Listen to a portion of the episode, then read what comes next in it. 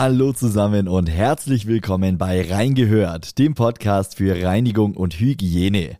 Ich bin Max Hermannsdörfer und in diesem Podcast hört ihr immer donnerstags spannende Interviews rund um die Themen Gebäudereinigung, Gebäudedienstleistung und Gebäudemanagement. Heute spreche ich mit Wolfgang Bötsch. Er ist Vertriebstrainer und Experte für Bestandskundenentwicklung, einem, wie er selbst sagt, sehr exotischen Thema. Und er stellt folgende These auf. Vertriebsprovisionen schaden dem Kunden und zwar immer. Was er damit meint, hört ihr im heutigen Interview. Ich wünsche euch jetzt viel Spaß mit Reingehört.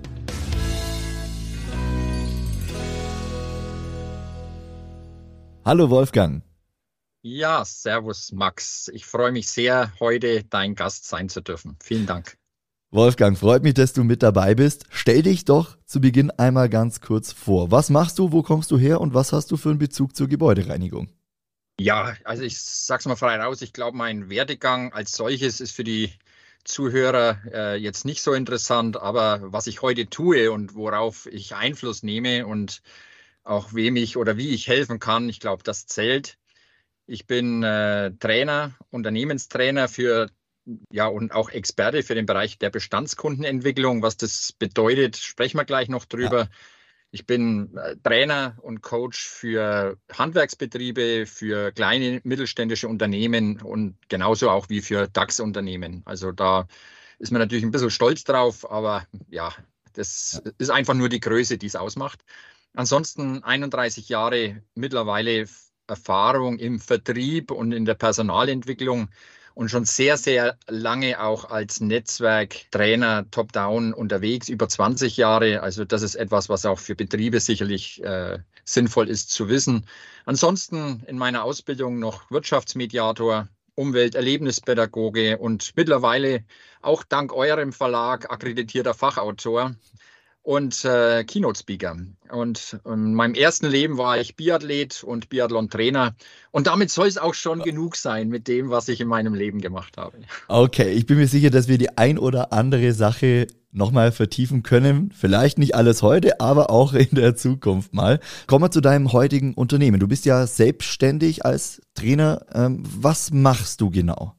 Ja, also wie ich überhaupt dazugekommen bin, das würde ich gerne vorweg schicken, weil ja. ich natürlich äh, viele Jahre, also ich war lange auch Hausverwalter in Berlin, also habe mit dem, mit, dem, mit dem Thema Immobilie ähm, oder mit dem Thema Facility Management schon immer zu tun gehabt. Und ich habe natürlich auch miterlebt über die Jahre, wie Handwerksbetriebe arbeiten, wie KMUs, also kleine mittelständische Unternehmen und Konzerne arbeiten. Und da steckt so unglaublich viel Kraft und Potenzial drin. Die Unternehmen müssten eigentlich von dem, was heute ein, ein Fachbetrieb kann, vor, vor Stolz platzen. Mhm. Und trotzdem sehe ich immer wieder unzufriedene Mitarbeiter, ich sehe unzufriedene Kunden. Und äh, das war der Grund, warum ich dieses und mein Unternehmen gegründet habe, um den Unternehmen dabei zu helfen, sich da äh, besser zu positionieren, um einfach wieder Mitarbeiter und vor allem Kundenzufriedenheit zu erzeugen. Kundenzufriedenheit, ein wichtiger Punkt, über den wir jetzt ein bisschen genauer sprechen wollen.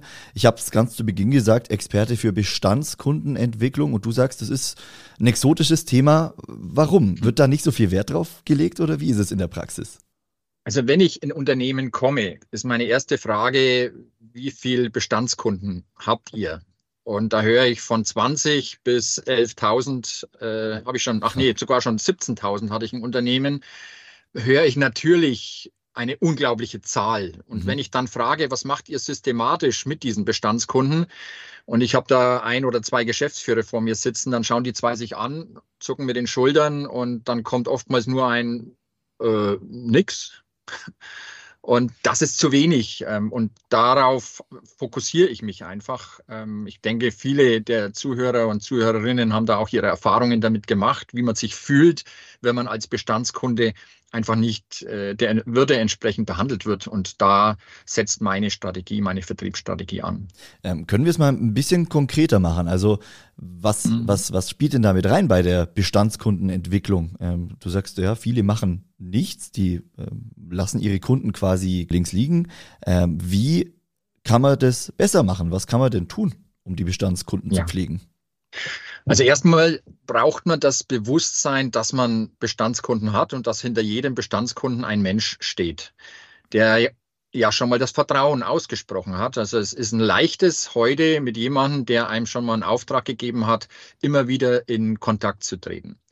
Das heißt, das Erste, was wichtig ist, mit dem Bestandskunden immer wieder in Kontakt zu bleiben. Und das muss nicht immer die Hoffnung vor dem nächsten Auftrag sein, mhm. sondern das darf gerne auch äh, einfach einen Kontakt halten, unter Freunden sein. Ich hatte mal einen Mentor, der hat gesagt, mach deine Kunden erst zu deinen Freunden und dann äh, zu deinen Kunden. Und das ist ein wunderbarer Ansatz, äh, den ich versuche auch äh, zu übernehmen.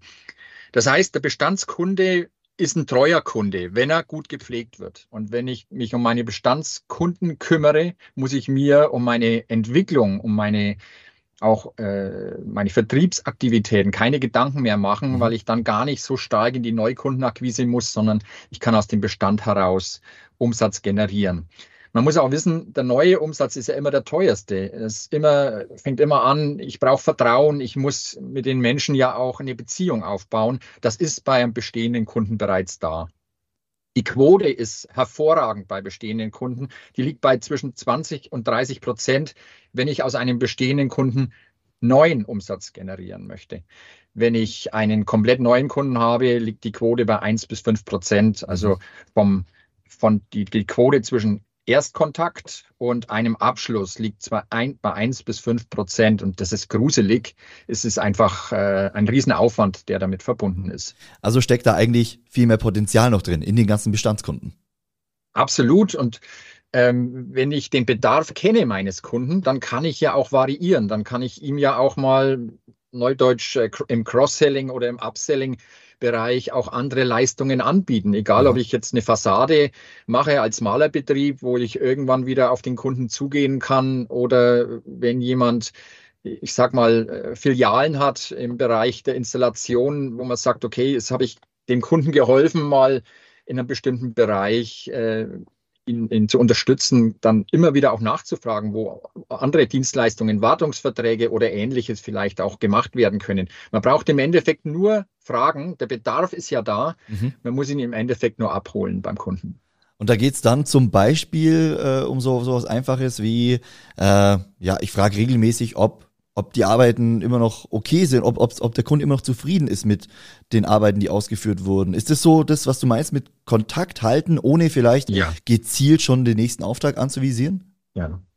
Also wenn das ein Handwerksbetrieb oder ein mittelständisches Unternehmen verstanden hat, dass man nicht nur auf den Kunden zugehen muss, um ihn direkt um einen Auftrag zu bitten, sondern auch mal einen Mehrwert anbiete. Mhm vielleicht sogar ein Newsletter äh, ins Leben rufe, wo ich meine Kunden über Marktveränderungen, über neue Produkte, ähm, über eine erweiterte Dienstleistungspalette informiere. Der Kunde ist dankbar dafür und da muss ich nicht sofort um den nächsten Auftrag bitten, wenn ich eine gewisse Wertschöpfung erziele, mich auch für den Kunden interessiere, für seine Bedürfnisse und vielleicht auch seine Schmerzpunkte, seine Pain Points, wie man auch mhm. neu, neudeutsch sagt, zu erkenne, dann kann man ihm da auch äh, frühzeitig helfen. Und dieses immer wieder, diese Permanenz, äh, so wie unter Freunden, ja. sich auch immer wieder für einen Freund zu interessieren, zu sagen, okay, Mensch, wie geht's dir? Wir haben uns lange jetzt nicht gehört. Wie schaut's denn aus bei dir?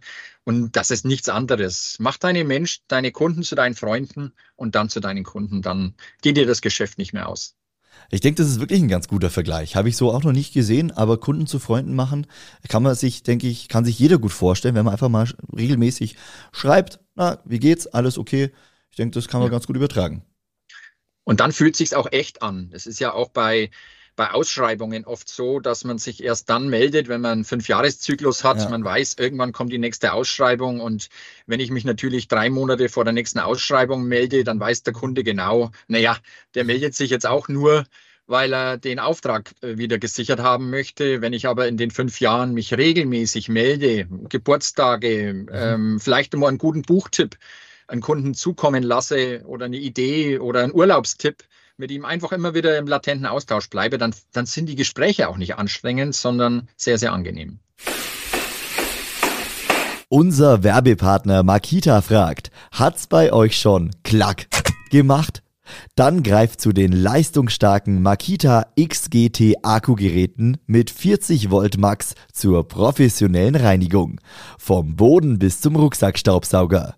Mehr auf makita.de. Wolfgang, lass uns mal über den großen Begriff Vertrieb sprechen. Äh, ich denke, da hat sich in den letzten Jahren schon einiges verändert. Du bist seit mehr als 30 Jahren in diesem Bereich tätig. Erzähl doch mal ein bisschen was. Wie hat sich dieser Vertrieb verändert? Mhm. Also ich mache jetzt mal einen ganz kleinen Schwenk nur. Ähm, wenn wir mal zurückgehen, Vertrieb hat so in den 70er Jahren ja mit Haustürgeschäften begonnen, so Vorwerk und Zeugen Jehovas und ja. was weiß ich, was alles an der Haustür versucht wurde zu verkaufen. In den 80er Jahren kam dann aus Amerika der Strukturvertrieb, dessen Charakter wir heute ja noch zum Großteil in unseren Vertriebsorganisationen leben. Und in den 90ern haben wir dann leider äh, Umsatz gegen Werte gestellt. Das heißt, es war der Push, immer wieder neue Umsätze zu generieren, äh, Rankings aufzumachen, Top-Verkäufer auszuzeichnen und mhm. eigentlich die Werte, nämlich das, was ich mit meinem Produkt, mit meiner Dienstleistung beim Kunden erzielen will, eigentlich in den Hintergrund getreten ist, das ist passé. Also der Kunde wünscht sich heute im Verhältnis zu dem, wie es früher war, eine ganz andere Wertigkeit. Er, er will auch, wenn er mit einem Verkäufer spricht, ähm, dass der ihn auch fachlich gut beraten kann und nicht nur einfach in Superlativen sein eigenes Unternehmen äh, darstellt. Mhm. Da hat sich viel geändert. Und was sich verändert ist, äh, ich bezeichne es mal so, das neue äh, Vertriebsgold in unserer Branche im, im Vertrieb ist Sichtbarkeit.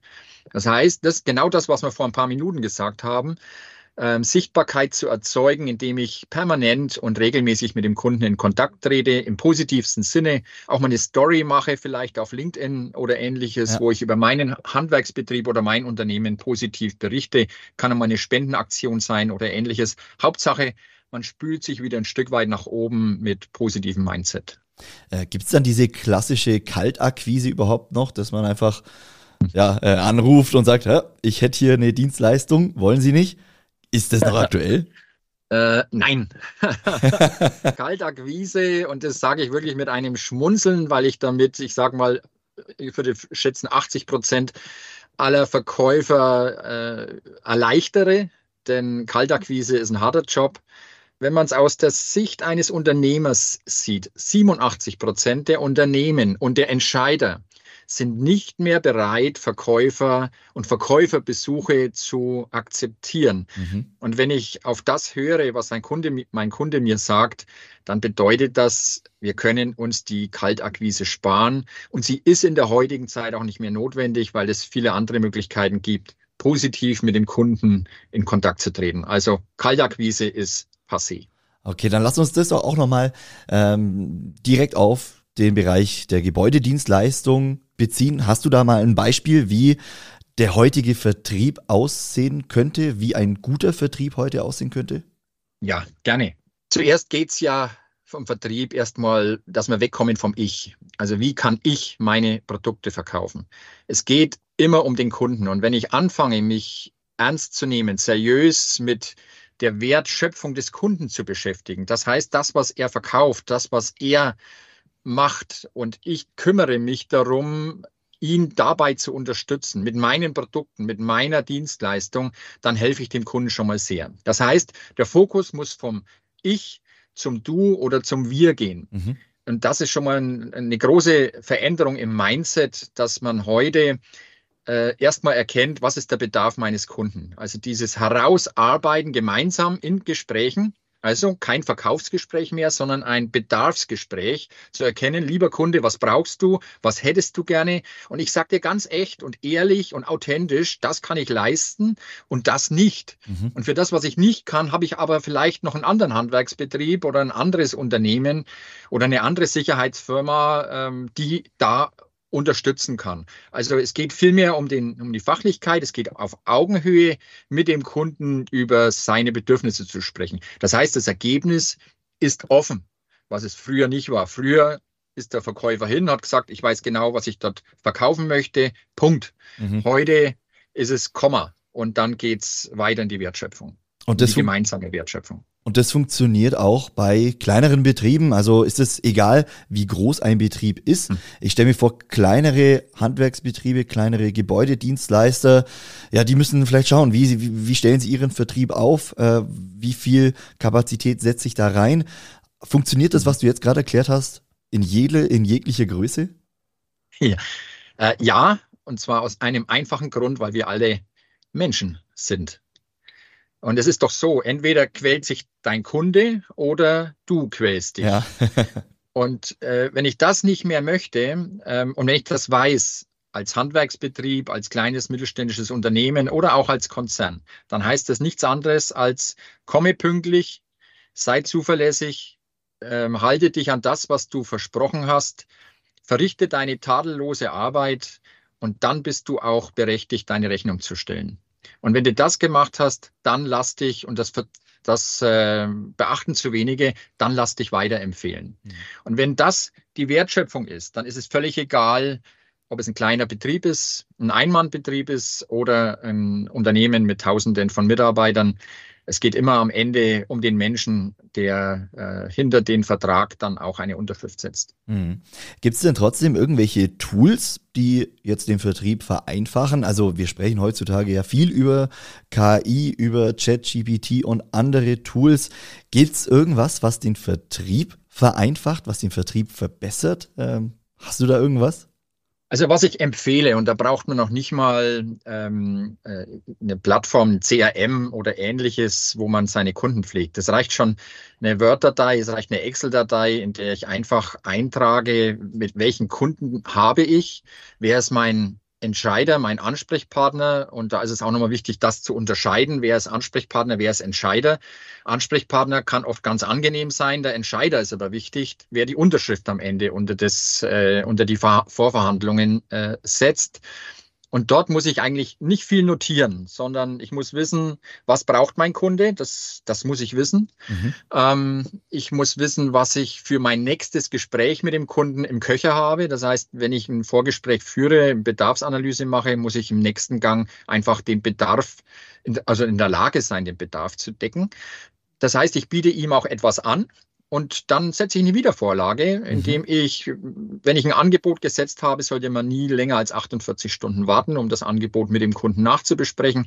Und ansonsten, wenn ich mit ihm einen Auftrag hatte oder auch wenn er einen Auftrag abgesagt hat, dann setze ich mir sofort eine Wiedervorlage in drei, sechs, neun Monaten, wo ich mit dem Kunden wieder in Kontakt trete. Und auch wenn er mal jemand anderen genommen hat, kann ich auch mal nachfragen, wie zufrieden war er denn mit dem Dachdeckerbetrieb? Ähm, würde er ihn wieder wählen? Würde vielleicht doch auf mich zugreifen? Zugreifen, wie auch immer. Mhm. Aber diesen, diese, ich sag mal, diese Führung, diese, dieses äh, Protokoll zu führen für jeden einzelnen Kunden, wie gesagt, Ansprechpartner, Gesprächsinhalt und Wiedervorlage, das reicht in der Regel aus, um ein eigenes kleines CRM äh, für sich zu, zu führen, eine Dokumentation. Okay.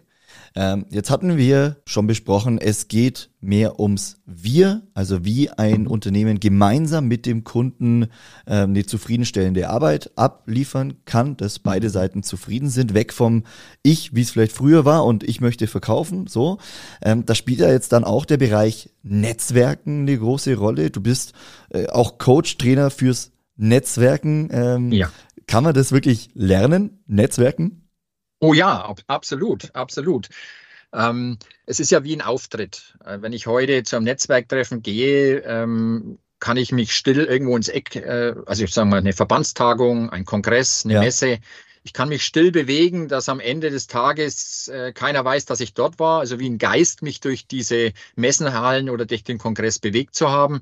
Ich kann mich aber auch offensiv zeigen, indem ich, äh, und dazu der erste Tipp, geh nie zu zweit auf eine Netzwerkveranstaltung, äh, weil du dich dann immer mit mhm. deinem Partner oder Partnerin unterhältst, sondern geh immer allein und äh, da schule ich auch, wie man sich an einen Round Table, an einen Tisch mit drei, vier Personen ganz geschmeidig und ganz elegant auch mit an einen Tisch stellen kann, mit ins Gespräch findet so dass man am Ende auch wirklich einen Austausch an Visitenkarten und an, ja, auch Wertschöpfung hat, mit, wo man teilen kann und sagen kann, was man tut, wo man sich elegant platzieren kann.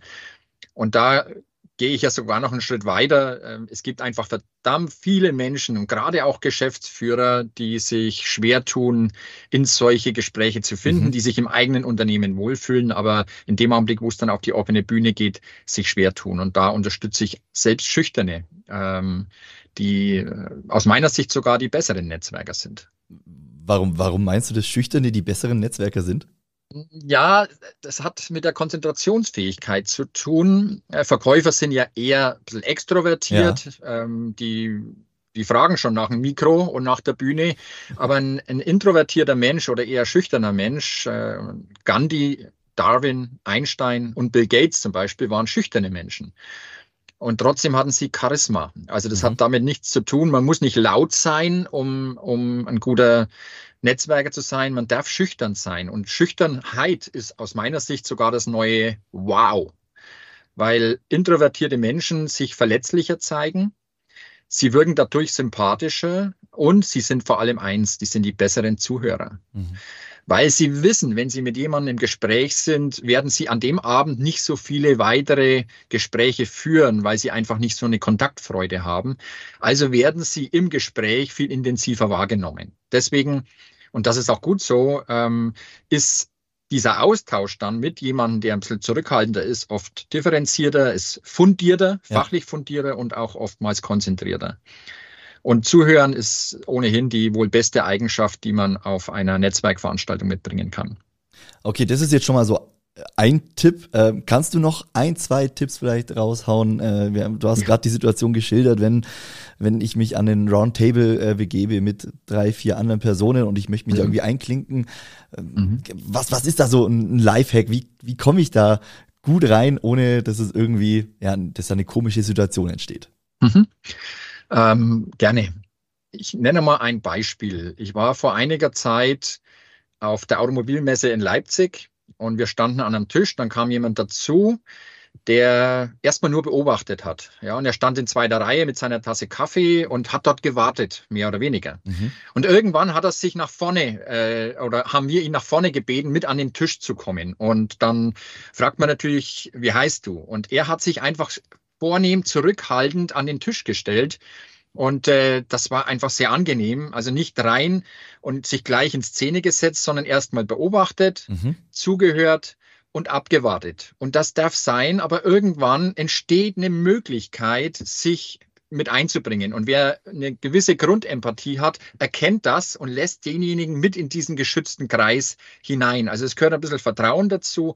Und dann stand der Mann mit am Tisch und dann hat unser Tisch gewackelt. Und dann nimmt jemand einen Bierdeckel und will den unter den Tisch legen. Und dann sagt diese Person, äh, Moment bitte, und geht weg. Und kommt nach drei Minuten wieder mit einem kleinen äh, Inbusschlüsselset. Ah. Oder waren es fünf Minuten? Und repariert unten den Tisch und sagt wortwörtlich, wir bei Porsche verwenden keine Bierdeckel. Und das hat gesessen und jeder wollte jetzt mit, mit demjenigen ins Gespräch kommen. Also das war wunderbar. Das äh, ist äh, ne, ne, ein schöner Einstieg gewesen, den er da gefunden hat. Und sicherlich muss man auch frei sein davon, das zu kontrollieren. Das passiert einfach. Das kann man nicht immer fest, äh, festlegen und fest, äh, festzurren. Ja. Aber coole, coole Story äh, zeigt, wie es dann gehen kann. Äh, Klar, ist kein, kein, keine Mustervorlage, also nicht jeder kann sagen, wir bei Porsche, ja, aber äh, zeigt, wie es gehen kann äh, über, über solche Einstiege. Ähm, Wolfgang, du, du schulst ja verschiedenste äh, Menschen aus ganz Deutschland. Du bist ja in ganz Deutschland unterwegs als Trainer. Ähm, kann dich denn jeder kontaktieren oder wie findet man dich? Oder ja, wen willst du ansprechen?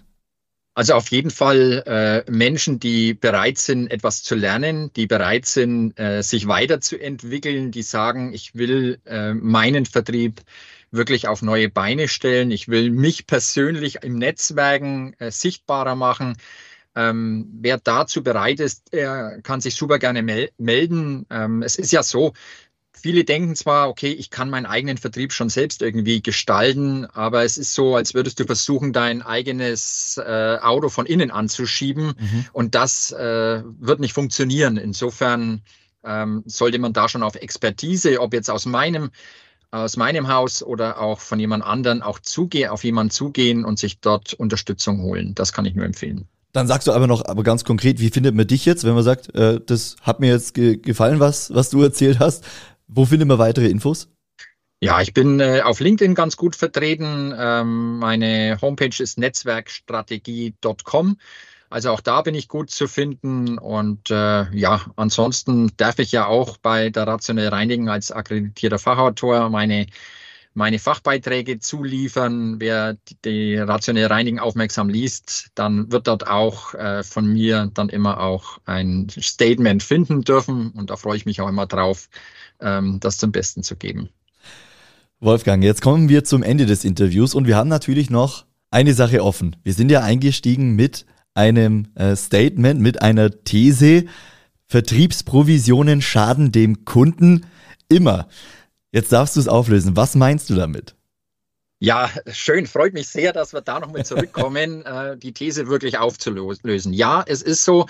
Ähm, ich habe 31 Jahre Vertriebserfahrung. Ich habe noch nie erlebt, dass ein Unternehmen wirklich eine faire Provisionsregelung gefunden hat oder auch selbst entwickelt hat. Auch wir haben das versucht, eine faire Lösung zu finden. Ähm, es ist schwierig, äh, denn Provisionen machen uns zu Getriebenen und wir müssen lernen, den Kunden nicht mehr als Mittel zum Zweck zu sehen. Und das erfordert einen wesentlich reiferen Blick auf die Geschäftsbeziehung. Und wenn ich äh, Provisionen nehme, dann sehe ich das immer wieder aus meiner Sicht, weil ich ja die Provision möchte für einen Verkauf. Mhm. Wenn man vernünftige Löhne bezahlt und den Mitarbeiter vermittelt, unternehmerisch zu denken, dass eben neue Aufträge reinkommen müssen, um die Wertschöpfung am Leben zu erhalten, dann brauche ich kein Belohnungssystem für Verkäufer, eine, eine Mitarbeiterin in der Finanzbuchhaltung hat ja auch nicht den Anspruch, äh, nur weil mehr Kunden reinkommen, auch eine Provision dafür zu bekommen. Also aus meiner Sicht nieder mit den Vertriebsprovisionen, die brauchen wir nicht, sondern wir brauchen Menschen, die unternehmerisch denken und die eine gute Fachexpertise mitbringen. Also Werte hochhängen, Werte vertreten und äh, nicht ja, nur umsatzgetrieben und geldgetrieben ja. agieren und äh, einfach auf Augenhöhe mit Kunden agieren. Wunderbar. Danach kann fast nichts mehr kommen. ähm, auf Augenhöhe Werte zu teilen mit dem Kunden, das ist das, was heute die große Wertschöpfung ausmacht. Wolfgang, und mit diesen Worten beschließen wir das Interview. Ich bedanke mich ganz herzlich bei dir für deine Zeit. War sehr interessant. Ich freue mich, wenn wir uns auch in Zukunft mal öfter austauschen können zu einzelnen Themen rund um den Vertrieb und wie sich so ein paar Sachen verändert haben, wie man Sachen anders machen kann. Ich wünsche dir jetzt alles Gute und äh, bis zum nächsten Mal, Wolfgang. Vielen Dank, lieber Max, und bleib gesund. Danke, du auch. Mach's gut. Tschüss. Tschüss.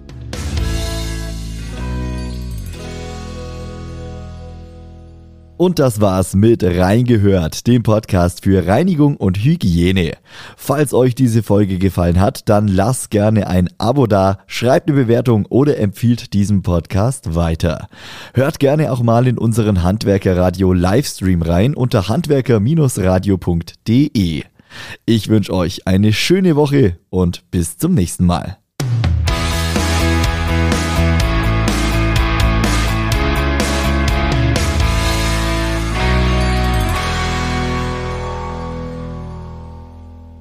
Reingehört ist eine Produktion der Handwerker Radio GmbH.